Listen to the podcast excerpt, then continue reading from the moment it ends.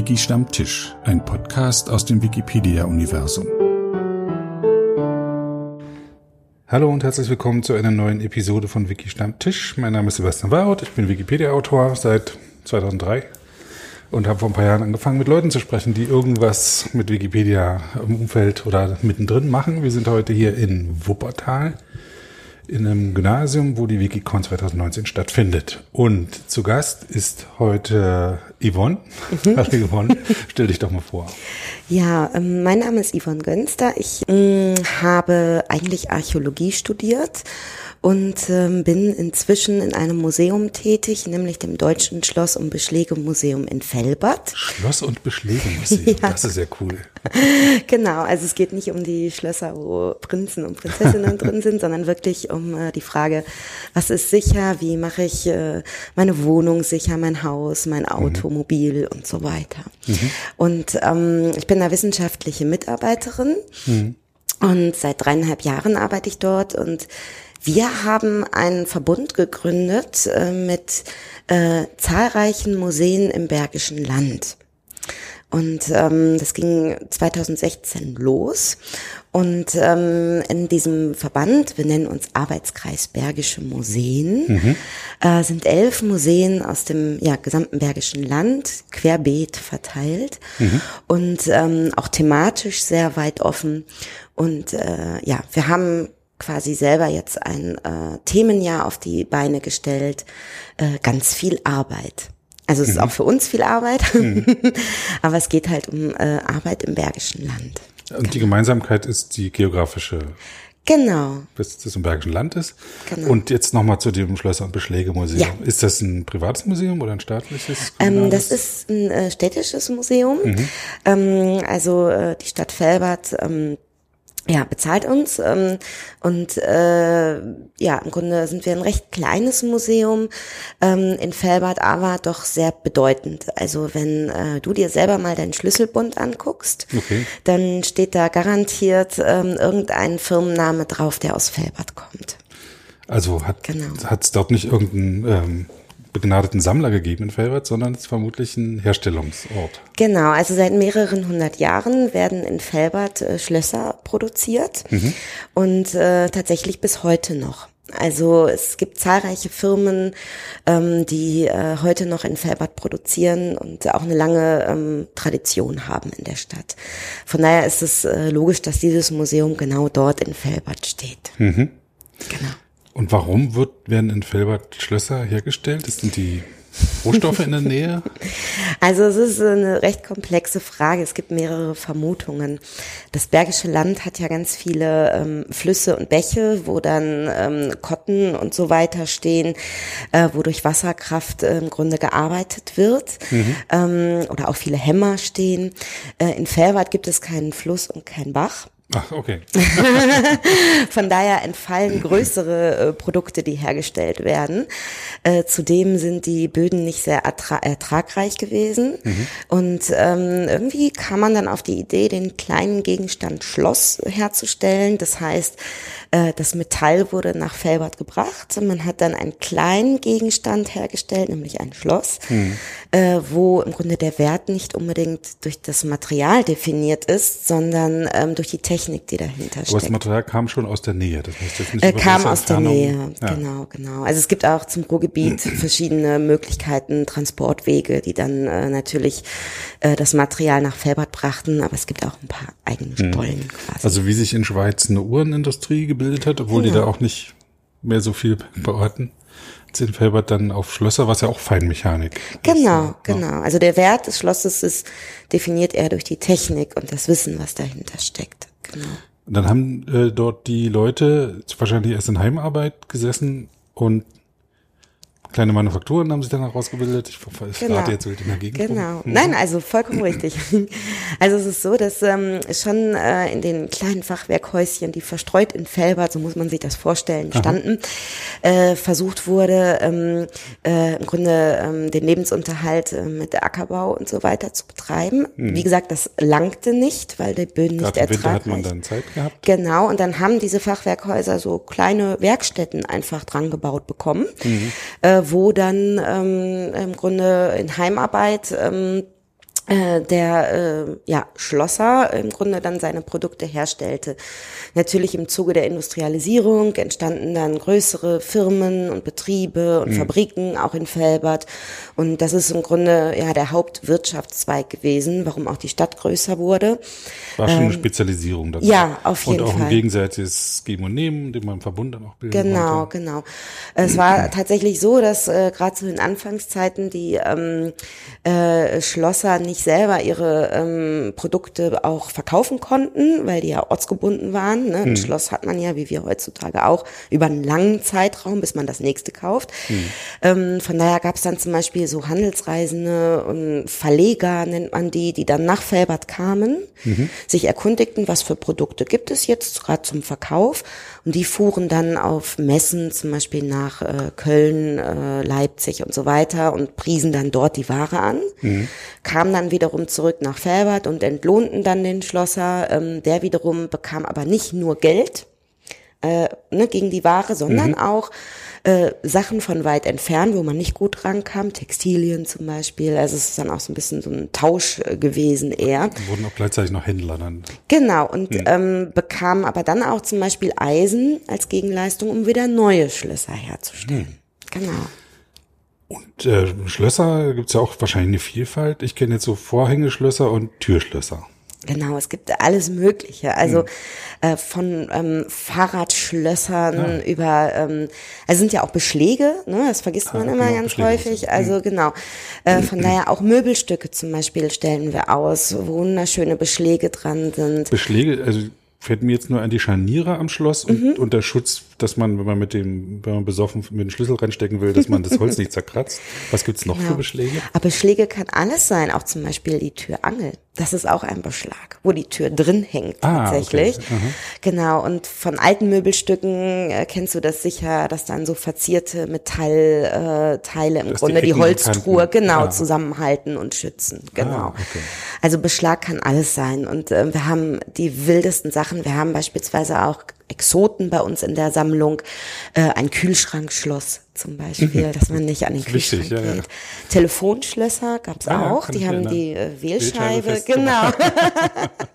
also solche Kuriositäten gibt es, die haben wir und eine sehr, sehr reiche Sammlung halt. Ähm, wir sind auch so ein bisschen, muss man sagen, für die Stadt Felbert so das Gedächtnis, hm. weil viele Firmen ihre eigene Geschichte nicht unbedingt vollständig bewahren hm. und dann oft äh, zum Beispiel die Firmen auch uns ansprechen, wenn sie jetzt irgendwie 150-jähriges feiern oder so. Dann fragen sie euch, wer sind wir Genau, eigentlich? ja, also äh, die wissen das natürlich in den groben Zügen schon, aber ähm, wir bewahren halt hm. Exponate, hm. aber auch die Firmenkataloge und so bewahren wir mhm. auch auf.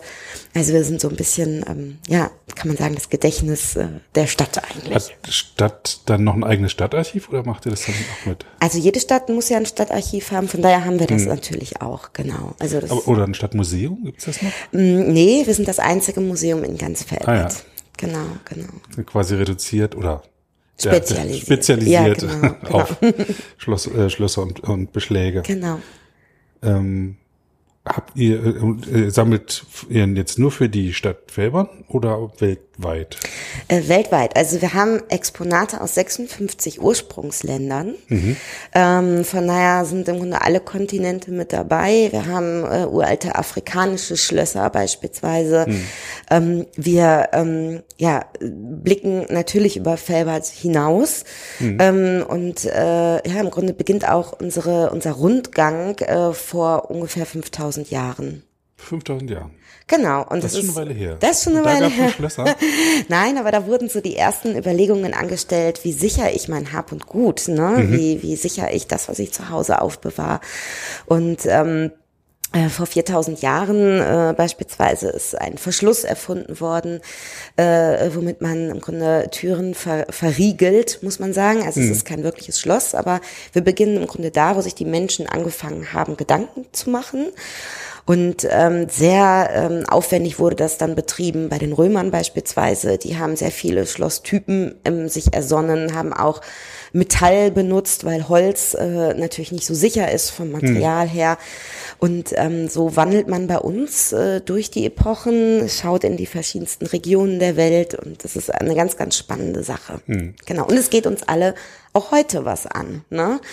Das, Unbedingt. Äh, also ja, genau. Auf dem Chaos Communication Kongress sehe ich immer die Lockpicking-Leute, äh, die eben versuchen, äh, Schlösser aufzukriegen, ähm, auf eine Weise, wie es nicht vorgesehen ist. Mhm.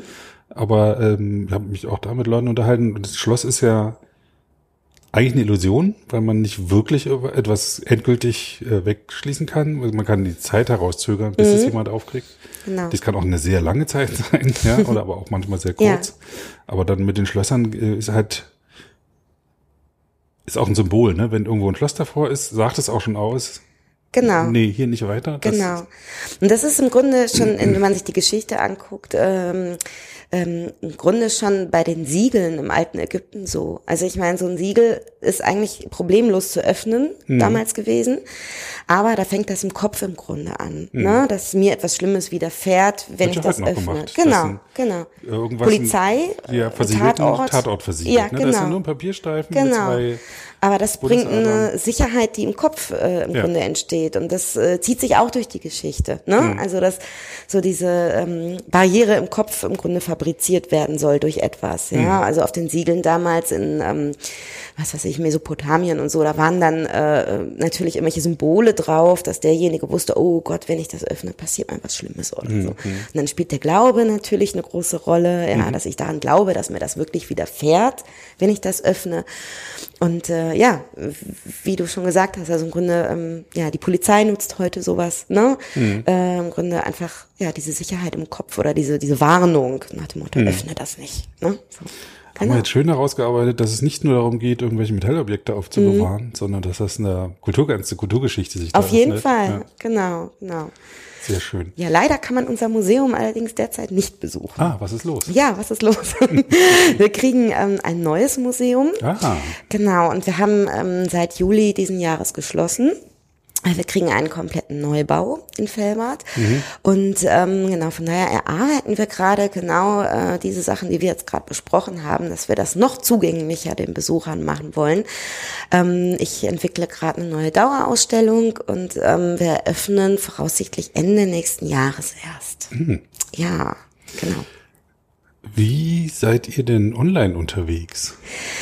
Ja, wir haben ähm, unsere Homepage im Juli neu äh, im Grunde aufgelegt, sag ich mal, ähm, eben weil wir jetzt ja nicht mehr geöffnet haben. Also wir zeigen im Grunde auf unserer Homepage, was wir im neuen Museum vorhaben. Mhm. Ähm, wir haben eine Broschüre rausgebracht, die auch digital dort hinterlegt ist ähm, und wir zeigen dort auch Fotos von äh, ja, Umzugskisten, von Exponaten, die wir einpacken, um so ein bisschen alle mitzunehmen. Äh, unsere, ähm, ich sag mal so, unsere Social Media ähm, Arbeit muss auf jeden Fall noch ausgebaut werden. Mhm. ähm, ja, aber das äh, wird auf jeden Fall neu starten, wenn wir eröffnen. Ja. Dann müssen wir einfach ganz viel Werbung machen, weil für jedes kleine Haus, und wir sind im Verhältnis zu anderen Museen eher ein überschaubares Haus, sag ich mal, es ist schwer, Werbung zu machen und über die Ortsgrenzen hinaus bekannt zu werden. Ja. Und das ist eine ganz wichtige Sache. Mhm. Genau. Die, also ich kenne das, wenn ich irgendwo in Urlaub fahre, dann macht der Ort für sich Werbung. Mhm. Wir haben vor Ort das Museum und in den Nachbarorten gibt's noch die und die Museum, mhm. falls sie ein paar Tage länger da sind. Wahrscheinlich ist das dieses Lokale. Und mit dem Online kann man die ganze Welt erreichen. Genau, genau.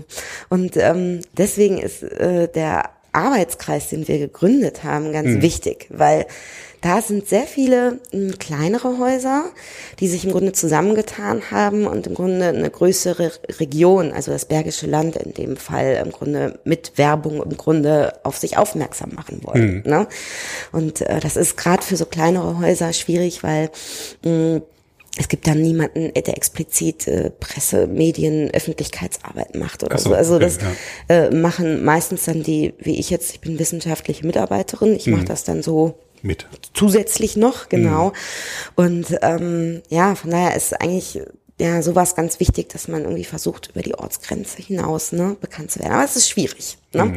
Aber es ist natürlich so über äh, die ganzen ähm, Medien, Internet und was es da alles gibt, Facebook oder was auch immer, äh, kann man das erreichen, aber es ist äh, ja schwierig umzusetzen, mhm. tatsächlich im Alltag. Dann habt ihr ja als Museum einen Auftrag oder mhm. mehrere Aufträge. Zum einen den das zu bewahren, was es gibt. Mhm. Dann die Informationen, falls die Firmen ihr Jubiläum feiern, mhm. dazu. Ihr habt aber wahrscheinlich auch einen Bildungsauftrag. Mhm. Genau. Zum einen, wie ich jetzt schon sagte, der interessierte Urlauber, der sich jetzt nicht langweilen will und dann vielleicht noch ein bisschen Bildung fressen will, aber vermutlich weiß ich, kommen auch Lehrlinge zu euch während ihrer Ausbildung? Sowas kann ich mir vorstellen. Ja, genau. Also äh, natürlich wird in Felbert selber auch sehr viel ausgebildet, ist mhm. klar. Ähm, es gibt zum Beispiel eine Lehrwerkstatt äh, und so weiter und die einzelnen Firmen mhm. haben natürlich ganz viel Auszubildende. Ähm, die kommen regelmäßig zu uns, genau. Mhm. Weil das ist natürlich ganz wichtig, dass die im Grunde äh, nicht nur in Felbert ihre Ausbildung machen, sondern auch verstehen, warum ausgerechnet Felbert. Wo ist die Geschichte? Ne? Mhm. Was, was ist in der Geschichte dieser Stadt passiert? Und äh, die kommen alle immer zu uns. Also so mhm. gerade ähm, ja, diese, diese ganzen Auszubildenden, die kommen immer als Gruppe, dann, ne? Mhm. Und ähm, sind dann auch immer, ja, erstaunt, äh, wie spannend das auch sein kann, so ein Museum. ja, viele denken immer, es ist relativ langweilig, Ach, aber. Öfter, ja. ja. aber es ist äh, unfassbar spannend. Und bei uns ist auch so dieses, nicht nur, dass man sich Dinge anguckt, oft sind Museen ja so, man steht da, guckt sich Dinge an, darf hm. wenig selber in die Hand nehmen und ausprobieren.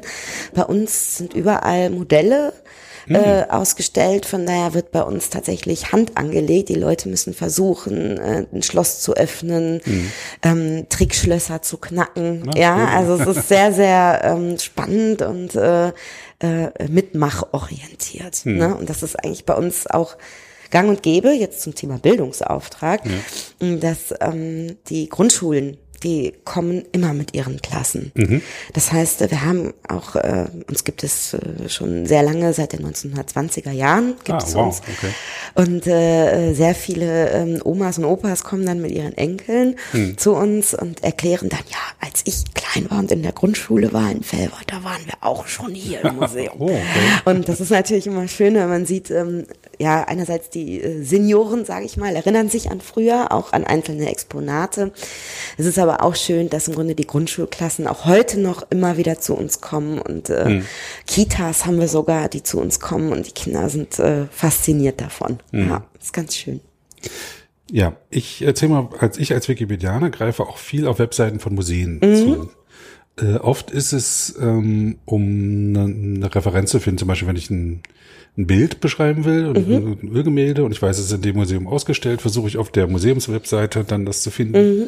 Oder ähm, oft haben Museen interessante ähm, na, Beschreibung zu irgendeinem mhm. Vorgang oder zu irgendeinem Fakt. Ja, also oder ähm, ich stoße auf Begriffe und google dann danach und komme auf irgendeine Museumswebseite, weil dort das beschrieben wird und mhm. dann irgend jetzt, ich kenne keine Fachbegriffe für Schlösser und Beschläge, aber gibt sicher einzelne Wörter, die mhm. man nur dort findet und da finde ich dann den Kontext. Und dann kann ich das in den Wikipedia-Artikel oder in mehrere einbauen und verlinke dann auch äh, auf die Seite. Also die, für mich nützt ein Museum, was online nur die Öffnungszeiten hat, nichts, mhm. weil ich keinen Mehrwert daraus mhm. äh, generieren kann und weil ich auch nicht ähm, auch nicht weiß, was dort ist. Ne? Mhm. Also wenn ich in den Ort fahre, gehe ich dann auch ins Museum, bin dann über ganz überrascht, was ich ja. da alles finde, wie du schon sagtest. Man ist dann überrascht. Mhm. Aber wie viel geiler wären das, wenn ich vorher das schon wüsste mhm. und mich eigentlich in den eher für dann entscheide, weil dort dieses Museum ist. Ja, ja. Ja, also ich denke. Das ist quasi die Zielgruppe, die, ja. die ich darstelle. Warum ich dann in das Museum gehe, ist, weil es eine tolle Webseite gibt, die mir vorher schon mhm. Lust drauf machen. Genau, genau. Also wir werden ähm, gerade was die Website angeht, auf jeden Fall äh, auch für das neue Museum in Felbert mhm. was Neues kreieren. Und ähm, ich kann mir durchaus vorstellen, dass wir da einfach schon Exponate präsentieren, ja, ähm, dass im Grunde sich der Besucher schon so ein Bild machen kann, ein genaueres. Was mhm. erwartet mich da? Ne? Und ich halte das im Grunde ähm, auch für wichtig. Wir haben 17.000 Exponate. Wow. Ja, genau. Die alle Die, ausgestellt? Nein, hm, genau, nein. darauf wollte ich hinaus. Also wir haben ein Depot natürlich, hm. wo äh, der größte Teil verborgen liegt. Man hm. muss es einfach so sagen. Die Sachen liegen ähm, bei uns im Depot und natürlich durch die neue Dauerausstellung ähm, verändere ich das ein bisschen, also hol auch mal Sachen ans Tageslicht, die seit äh, 30 Jahren im Keller schlummern, ja. Mhm. Ähm, aber nichtsdestotrotz ist es so, dass viele ähm, Sachen einfach nicht zugänglich sind. Also da gibt es mhm. natürlich dann eine Barriere, weil ins Depot kommt im Grunde außer uns Museumsmitarbeitern keiner. Und ich kann mir schon vorstellen, dass wir da ähm, ein bisschen offener arbeiten müssen. Also dass wir ähm, Exponate fotografieren, die beschreiben und das einfach auch zugänglicher, auch online machen müssen. Ne? Genau, aber das ist, das ist wiederum natürlich das Problem, das ist mit sehr viel Arbeit verbunden. Oh ja. Mhm.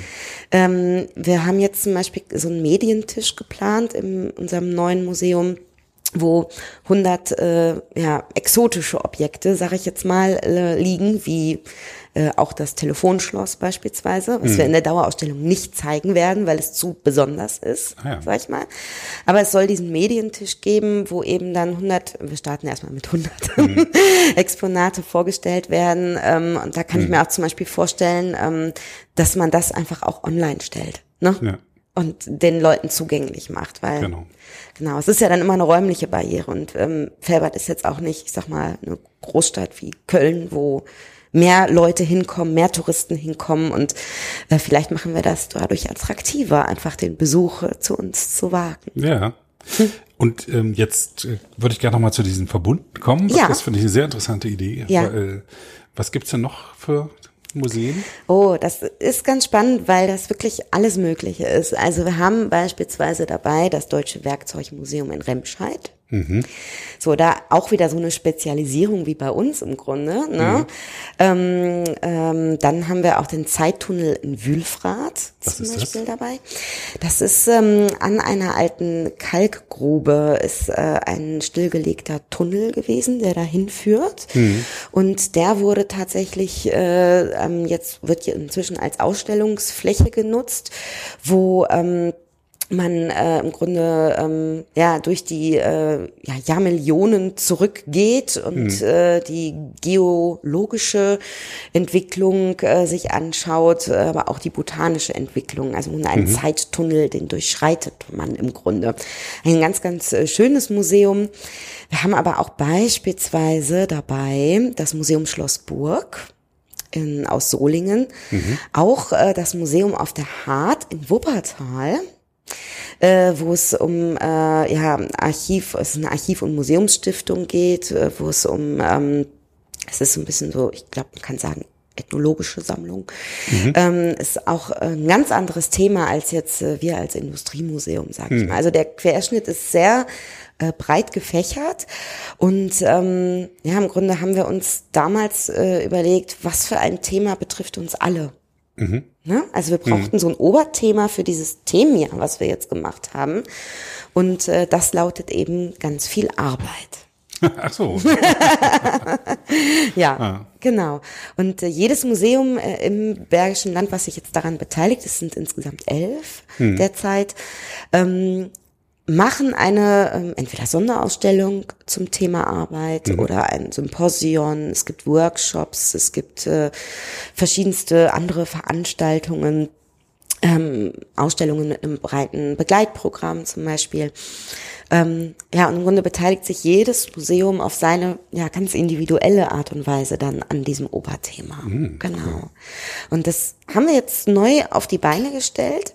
Mm, Das äh, läuft also ähm, jetzt seit, ähm, ich glaube, wir als mm, Museum in Felbert haben, glaube ich, im Mai eröffnet. Also kurz bevor wir geschlossen haben, weil wir wollten unbedingt noch mitmachen. ähm, aber das läuft jetzt ein Jahr durch und äh, hat halt ein vielfältiges Programm und ähm, es erlaubt eben oder es hilft gerade den kleineren Häusern äh, im Verbund ist man ja meistens stärker Genau.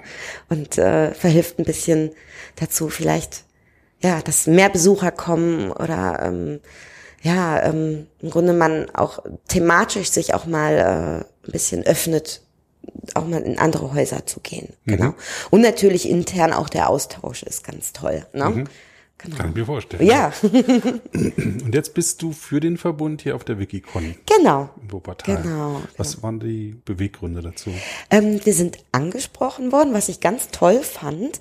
Ähm, und ähm, ich denke, dass äh, wir uns natürlich zum einen äh, ein bisschen ähm, ja, äh, werbewirksam äh, arrangieren wollen und präsentieren wollen hier. Aber vor allem finde ich für, für unser Haus, aber auch für den Arbeitskreis ganz wichtig, vielleicht kann, können wir Verbindungen schaffen, äh, ähm, ja, im Grunde in Kommunikation treten mit Wikipedianern, um eben, ja, was weiß ich, ich habe vorhin auch ein ganz tolles Gespräch über Bildrechte geführt. Oh ja. Mhm. Ne? Ist ja auch ein interessantes Thema, auch für uns. Ja. Ich habe dann erzählt, dass wir, ähm, wenn ich jetzt die Dauerausstellung plane, natürlich ganz oft die Frage habe, ja, kann ich das Bild jetzt nutzen? Genau. Ja, wie ja. kann ich es nutzen? Ja, mhm. ist mir das jetzt erlaubt äh, und so weiter. Und natürlich äh, suche ich dann auch mal in Wikipedia nach Bildern. Ne? Mhm. Ist ja klar irgendwie. Und ähm, aber auch ähm, dass äh, ja ihr Wikipedianer vielleicht äh, ja dass man da Zusammenarbeiten findet mhm. ja dass wir sagen okay wir äh, diese 100 tollen Objekte die wir jetzt haben ja mhm. ihr könnt das Bild verwenden ja mhm. oder oder ihr kommt und hilft helft uns dabei was weiß ich also dass man in Austausch tritt ich glaube das ist ganz wichtig ja, äh, das ist sehr interessant und sehr schön und ich finde find das wahnsinnig äh, äh, toll. Ähm, da schießen mir gleich äh, ein Dutzend Ideen durch den Kopf, ja, ne? weil schon, äh, weil es das auch weltweit schon viel gibt, diese mhm. Zusammenarbeit. Das ist auch immer viele Leute assoziieren assoziieren das auch. Wenn sie Wikipedia denken, dann denken sie an Schulen und dann an Museen, Museen, mhm. dass es da doch irgendwie sehr große Überschneidung geben müsste. Ähm, es ist dann immer noch weniger, als man denkt. Ne? Diese Zusammenarbeit ist immer sehr vorsichtig. Mhm. So, ähm, Beispiel Bildrechte. Wir sind äh, zwangsweise Fachleute geworden mhm. zum Thema Bildrechte, weil wir uns ständig damit auseinandersetzen mhm. müssen. Äh, Leute laden Bilder hoch und dann schauen wir drauf und sehen, es ist von 1972 und dann ist es ganz klar, der Autor ist noch nicht 100 Jahre tot. Mhm. Muss also der, der das Bild gemacht hat, äh, eine Freigabe erteilen. Und mhm. dann ist es der Opa und der ist aber schon gestorben. Was macht man jetzt so? Das ist die erste Sache, ne? Das ja. werdet ihr auch haben. Das ähm, aus einer Firma, aus dem gibt's ein, äh, das haben wir auf äh, Wikimedia Commons auch, dass äh, aus Fotoalben die Bilder eingescannt werden. Mhm. So, da hat man das Fotoalbum, aber wer hat das Bild gemacht? Ja. Wann wurde es gemacht? Genau. Dann der ist man in der rechte Frage. Ne? Genau, genau, wer ist der genau. Fotograf? Und ja, dann. Äh, guck mal, das, du hast gesagt, das ist von deinem Opa, aber der, dein Opa ist auf dem Bild, also hat nicht er das Bild mhm. gemacht. So. Ne? so, solche Feinheiten muss man dann achten. Und dann, das ist das eine. Also da können wir viel helfen. Mhm. Ich nehme jetzt selber an einem Workshop teil. Im November ist es, in, gibt's einmal in Berlin, Frankfurt, Main, genau zu Bildrechten. Mhm. Von Wikimedia Deutschland veranstaltet das, weil es so ein komplexes Thema ist. Das ist Wahnsinn, ja. Na, und dann ähm, ist das, kriegen wir ein Bild aus der Ukraine und dann gehen dann ganz andere Rechte. Mhm. So. Mhm. Na, also das ist das eine.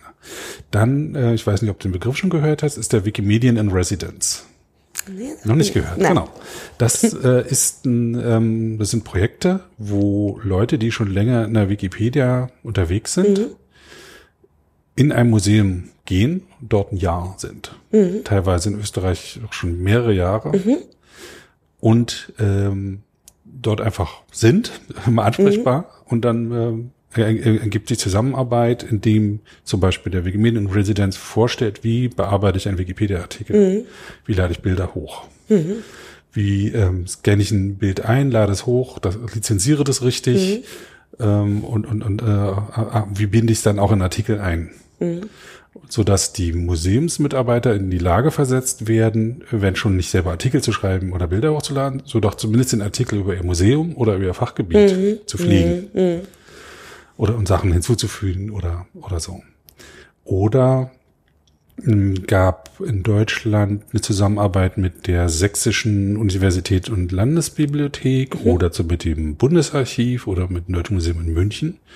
Das Bundesarchiv hat circa 70.000 Fotos hochgeladen mhm. auf Wikimedia Commons, wo der der Hand abgeschnitten werden muss. Das ist teilweise, sind es eingescannte Fotos, so. Und da muss man halt, ja, 70.000 Fotos, kannst du dir vorstellen. Ja.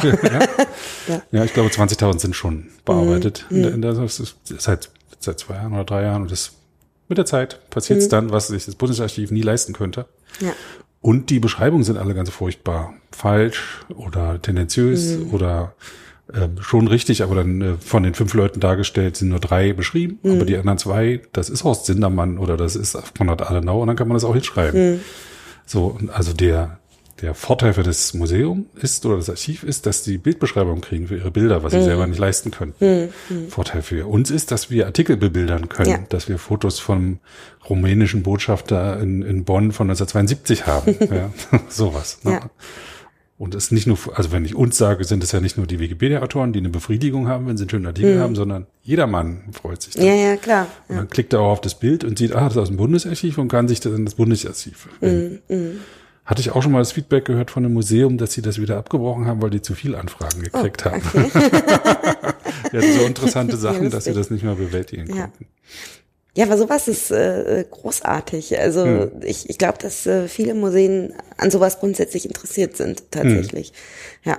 Und ähm, ja, man, wenn beide Seiten davon profitieren, ist ja sowas immer gut, ne? Mhm. So eine Zusammenarbeit. Genau. Für mich persönlich und auch so Wikipedia-Freundinnen und Freunde, die ist es immer so, warum stellt ihr nicht alles online, warum digitalisiert mhm. dann, können, dann könnten wir das benutzen und mhm. so. Und ähm, wenn ich so mit Leuten aus Museumsumfeld äh, spreche, äh, gibt Konferenzen, ähm, Zugang gestalten beispielsweise, die ist einmal im Jahr, mhm. die genau mit sowas beschäftigt. Oder wenn ich selber in Archiven machen wir Führungen oder so, und dann sprechen wir dort mit den, mit den Leitern oder mit den Mitarbeitenden. Und dann heißt es immer, äh, ja, ist schwierig. Wir werden von der Stadt bezahlt. Und ähm, dann stellen wir das online und dann wissen wir nicht, kommen die Leute dann noch zu uns, wenn sie es online schon haben? So, ne? Aber da hat, wir hatten ja schon drüber gesprochen. Wenn es online gar nicht präsent ist, äh, ja. dann weiß man ja gar nicht, was einen dort genau, erwartet. Genau, genau. Und dann ist ja das meiste eben auch in den Archiven drin. Das ist ja, ja überall so, dass man ja. nur einen Bruchteil immer zeigen kann. Genau. Und dann macht man die Wechselausstellung und holt die Sachen ans Licht. Genau. Ne? Aber man könnte es ja online auch haben. So, ne? Und das wird ja nicht, nicht schlechter durch. Also, dass die Mona Lisa äh, überall verbreitet ist, das Bild, das, das ist ja nicht schädlich für den Ja, ja, man ne? geht dann ja trotzdem hin und will das ja, Original klar, sehen. will das Original sehen, genau. ja, ja, genau. Genau. Ja. Also da sehe ich schon viele Möglichkeiten, wie wir da wieder eine Zusammenarbeit stattfinden kann.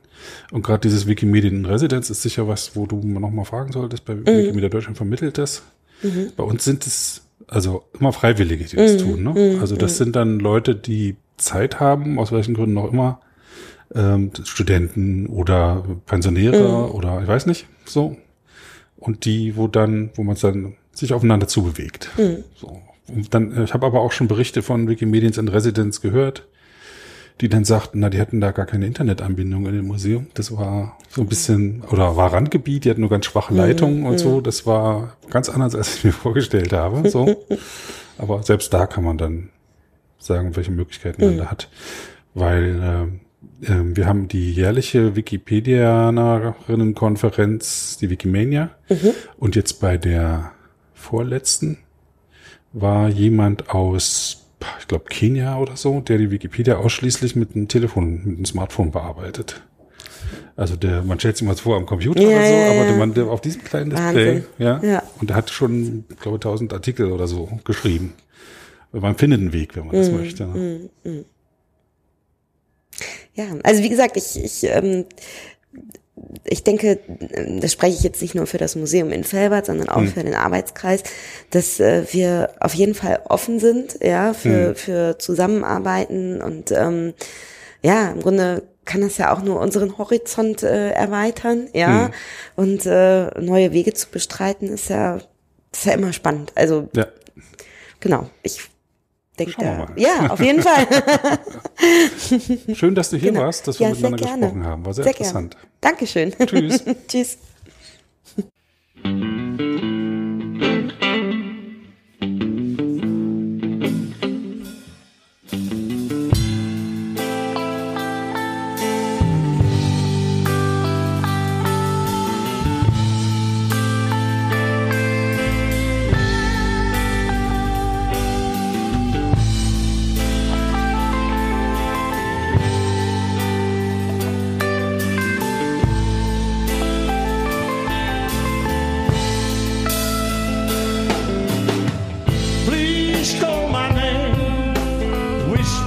in my ear.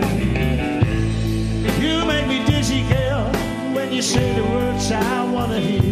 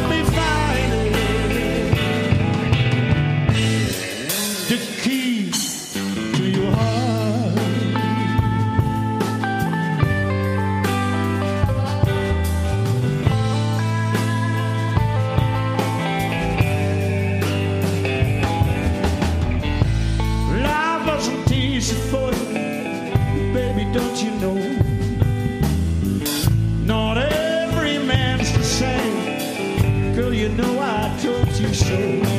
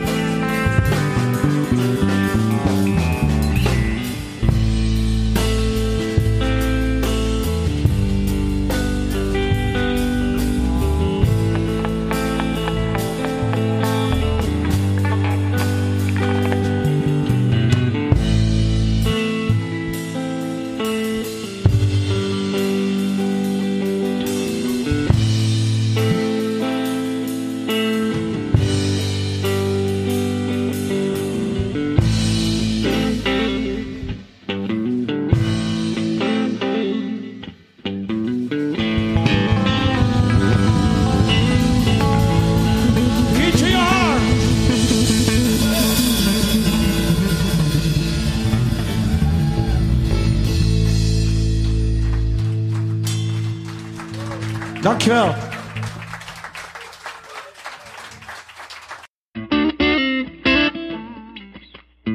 Das war eine Episode des Podcasts Wiki Stammtisch von und mit Sebastian Wallroth. Die Episode steht unter der Lizenz Creative Commons Namensnennung 4.0, abgekürzt CC by 4.0. Diese Lizenz erlaubt Ihnen erstens, die Episode zu teilen, also das Material in jedwedem Format oder Medium zu vervielfältigen und weiter zu verbreiten. Zweitens dürfen Sie die Episode bearbeiten, also das Material remixen, verändern und darauf aufbauen, und zwar für beliebige Zwecke, sogar kommerzielle. Ich als Lizenzgeber kann diese Freiheiten nicht widerrufen, solange Sie sich an die Lizenzbedingungen halten. Die Lizenzbedingungen lauten, erstens, Sie müssen als Urhebernamen Wiki Stammtisch, Sebastian Wallroth angeben. Zweitens, Sie müssen die Lizenz CC BY 4.0 angeben. Drittens müssen Sie, wenn möglich, einen Link zur Lizenz beifügen. Viertens müssen Sie angeben, ob Änderungen vorgenommen wurden. Fünftens dürfen Sie diese Angaben in jeder angemessenen Art und Weise machen, allerdings nicht so, dass der Eindruck entsteht, dass ich als Lizenzgeber gerade Sie oder Ihre Nutzung besonders unterstützte. Zuletzt dürfen Sie sechstens keine zusätzlichen Klauseln oder technischen Verfahren einsetzen, die anderen rechtlich irgendetwas untersagen, was diese Lizenz erlaubt.